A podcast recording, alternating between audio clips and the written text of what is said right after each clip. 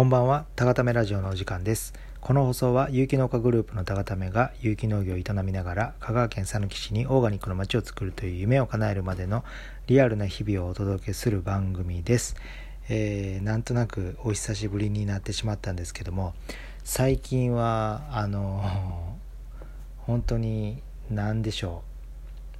うまあまこっちゃんが抜けたあの補う日々というか、えーやることがマックスあるっていう感じですかね。はい。まあでもみんな頑張ってますね。はい。なんなんどれぐらいだろう。朝はね今一番早いんでもうねそれこそ5時台に出てきて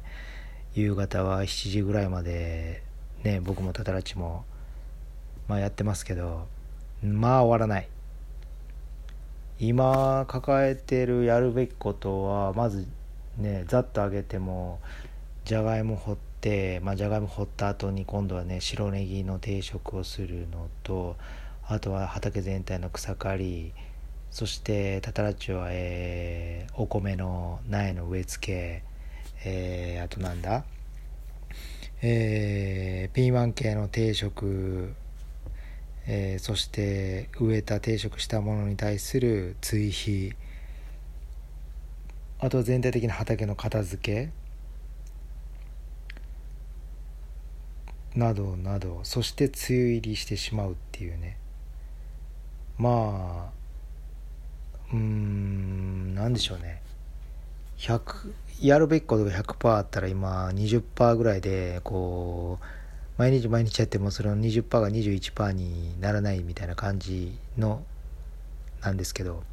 まあそれで僕も結構、えー7時までやってて、まあ、次の日ね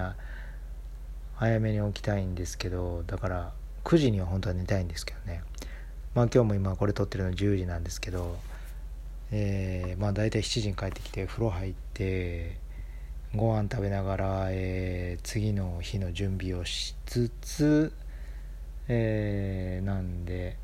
いろいろねやってたらすぐ時間になってしまって、まあ、SNS の更新。今だから僕は、えーロイファームのインスタとタガタメのインスタと、えー、タガタメの Facebook グループと、えー TikTok と、えー YouTube とこのラジオの SNS で発信をしてるんですけどもまあ滞りますね。なんか。でもこれね本当に毎日ラジオだけでも毎日やらないといけないんですけどまあそこはねえーこうできなかったってなってもまたね復活できるような感じでね。そういうの僕得意なんで。やっていこうと思ってます。はい。まあ何人の方がこのラジオを楽しみにしていただいてるかわかんないですけどまあまあ。ちょっとね頑張って喋っていこうと思うんですけども。まあネタはね結構あるんですよ。何喋ろうかな今日は。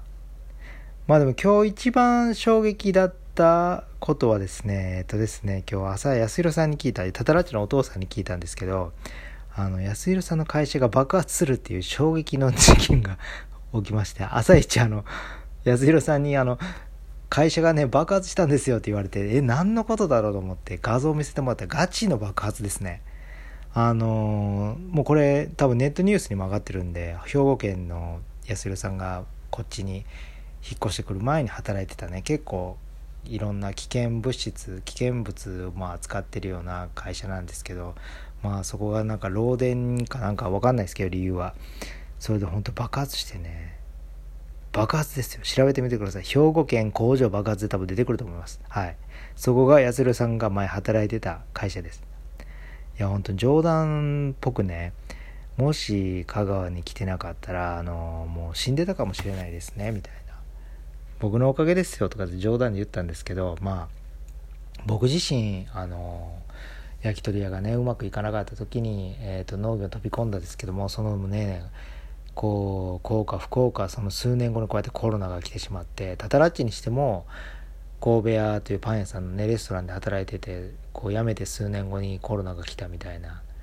で安弘さんは辞めてねもう数年1年も経たずね会社が爆発して多分きっとそのまま会社で働いてたらね会社は職を失ってたでしょうしまあ人生先何が起こるか分からないんですよね。まあでもじゃあどうすればいいかって言ったらまあ僕はそう今日ねその安弘さんの爆発安弘さん 安弘さんの会社の爆発聞いて思ったのはやっぱりその違うなって思ってたりなんかいやここの例えば会社で働いててもやっぱなんか違うんだよなとか先が見えないって思った時はやっぱり次の世界に踏み出す準備をするというかやっぱそういうことを考えて機会があればやっぱり飛び込む。飛び込むって怖いじゃないですかやっぱ。あんまり納得できないことがあってうーん多分一生は一生は働かないなっていう会社に働いててもみんな日々の生活がねあるのでそこを気にしてやっぱ給料もらえるからいいよとかってやっぱ思っちゃうじゃないですか。でもそう思ってても特に何て言うんですかね。経営まで絡めてるね。そのその会社の経営にまで経営の数字を見れる。経営状況を把握できるところまでのし上がってるじゃないですけどその出世してたらいいんですけどただただ働いてただただ給料もらう。その給料が会社のどういう割り振りで自分の給料出て自分のボーナス出てるとかを把握していない状態で何も考えずに仕事するってもうこの時代これからの時代と僕はリスクしかないと思うんですよね。経営を把握してたらこれこれやばいなって分かりますし次の準備もできるんですけどおそらく大半のサラリーマンと呼ばれる方やそのお仕事されるてる方はもう自分が仕事してもらってるっていう感覚なのででも経営者になったらね全く考え方変わりますから。はい。その自分の給料とかっていうもう感覚がなくなりますからねやっぱ。売り上げたものからいかに経費と設備投資自己投資していくかっていう考え方になるんでそのお金をどれだけ残すかっていう考え方じゃなくなるんですよね。なんだ残したら残しただけそこに税金はかかってくるのでまあ分かりやすく言ったらそうなんですけど。もうそれぐらいその価値観が変わるっていうものなのでまあね、今回のやするさんの会社が爆発 爆発したっていうのを聞いて本当に人生何が起こるかわからないのでうんやっぱり常に自分はどんな状況下でもこうやっていける。ある意味どんな仕事でもやっていける。その利益を生み出せる必要とされる人間であるっていうことがこれからの時代の一番のセーフティーネットになっていくんではないのかなっていうのは、まあ、今回結構考えさせられました。そしてそしてなぜかははあれなんですけども安弘さんがね趣味を見つけましたと今日突然言い,、ま、言い言い始めまして何かって思ったらそのピアノをなんか練習するみたいであの今あやさんの娘さんのさらちゃんとみおちゃんとまあかいくんは弾いてないんですけどさらちゃんとみおちゃんのキーボード的なものがあって、まあ、最近その使ってないっぽいんですけどもそれで安田さんってあのリウマチをもともと抱えてまして、まあ、手がちょっとねあんまううまく動かない部分もあるんですけど、まあ、そのリハビリも兼ねてねそのピアノをちょっとやってみようと思うっていうことを今日あのー、聞きましてああとってもいいことだなと僕的には思いました。やっぱ趣味というよりもやっぱ何かね熱中熱中できて何かこう日々やれることがあるってとても人生としてはいいことですしなおかつそれがね指を動かしたりその脳を動かすっていうトレーニングのにもなると思いますんで、はいまあ、ボケ防止にもいいと思いますね。まあ、なのでねそんな素敵な趣味というかその素敵な試みを始めた安弘さんに僕はできることって言ったらその発表会をねやっぱいかにね多くあの準備できるかみたいなちょうどね今週土曜日もねみんなで集まってメンバーみんなで集まってねちょっとパーティーをしよと。パーティー何のパーティーかはねあのまたおいおいお知らせするんですけどもね。はい。これあのまあまあえまあここではあんま言わない方がいいね。もしかしたら聞いてる可能性もあるんではい。パーティーをねみんなでコロッケパーティーですね。あの高田のじゃがいもが最近ね取れ始め取れ始めてるかもう今取れてるんでそのじゃがいもを使ったコロッケパーティーをしようと思ってるんで、まあ、そこでね是非ねちょっとでもね安弘さんに披露してもらおうかなとかまあね今後いろんな集まりがある時に安弘さんのピアノを披露してもらう場面を作ってまあそれを目標にねいろいろ練習してもらえたらすごいなんか充実した日々を送れるのではないかと思いますんで、まあ、その辺りはね、あのー、まあ、僕的にもその安弘さんのピアノっていうのは応援していこうと思ってます。まあ、このラジオでもねいつかねお披露目してもらえたらねいいなと思ってます。ちなみに今何練習してるって言ってたかな？ Let It Be か。ビートルズの Let It Be を練習してるそうなんで皆さんお楽しみにということですね。はい。他にもね最近はいろいろなんかあったんですけどまあでももう10分来たんでねもうね今日からまた気分気分じゃないわ。気持ちをね改めて毎日配信をしていこうと思ってますのでネタは小出しにしていこうかなと思ってます。あでもこれはそんなになんかもう最後に1個だけあのこれは本当に僕のなんか個人的な意見なんでこれを聞いてる方多分ね9 8割9割知らない人が多いんですけど僕あの総合格闘技 MMA のそのあの朝倉未来選手がいるんですけど結構ね好きで。まあまあもともとはなんかヤンキーのなんか路上の伝説みたいに言われてる人なんですけども。まあ YouTube もねやってて200万人以上登録登録者いるんですけど。まあその選手その方のねメンバーがねあの1人脱退したんですよ。その何人いるんだろう今？12345え？12345人かな？でもともと4人でやってて最後にその地元の、えーと、友達が最後入ったんですね。でこれがその理由が結局その YouTube での誹謗中傷が、まあ、アンチコメントに耐えれないっていう理由だったんですけどね。でそもそもその朝倉選手っていうのは、まあ、友達も少ないし深く強くつき付き合うというか、まあ、その YouTube メンバーは、まあ、1人を除いて昔からの地元の友達でずっと仲良かってで最後に加わったのがその岡君っていうメンバーだったんですね。で最近その FIRE っていうその地元の友達をテーマに曲を出したりしてとっても友達を大事にしてそう仲間意識が強くてそのそういう何て言うんですかねそういう感じの人なんですけど、まあ、そういう感じの人なのにメンバーが脱退してしまうっていうね。そしてやっぱコメント欄ではこう溢れるというかそこはリーダーがもっと気づいてあげないといけなかったとかそのどちらかというとやめてしまうその岡君という人がかわいそうというかもっとリーダーがしっかりしなきゃいけなかったんじゃないんかとかまあその YouTube のねそのやめますっていう YouTube の内でもなんかうんその朝倉選手はまあリーダーとして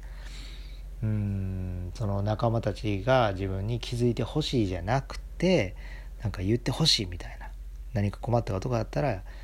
自分が追い込まれる前に言ってほしいっていう発言をしてたんですね。そしたらコメントではやっぱりその言えないよみたいな。そこは察してあげないとみたいな。なんか最近の日本ってそのまあ、まこっちゃんが高ためを抜けた時もそうだったんですけどその抜けたり辞めた人間がかわいそうというかなんかそういう風習がある風潮があるというかそこってなんか僕的にはどっちがかわいそうでどっちが辛いとかはないと思うんですよね。どっちも辛いしどっちも苦しいと思うんですよね。だってまあ例えばまこっちゃんの例を挙げるならばそのまあこんなことを例えば僕に言われてつらかった。だからやめます。っていう例えば理論が例えばですよ。があるとするじゃないですか。そしたらそれを聞いた周りの大人たちは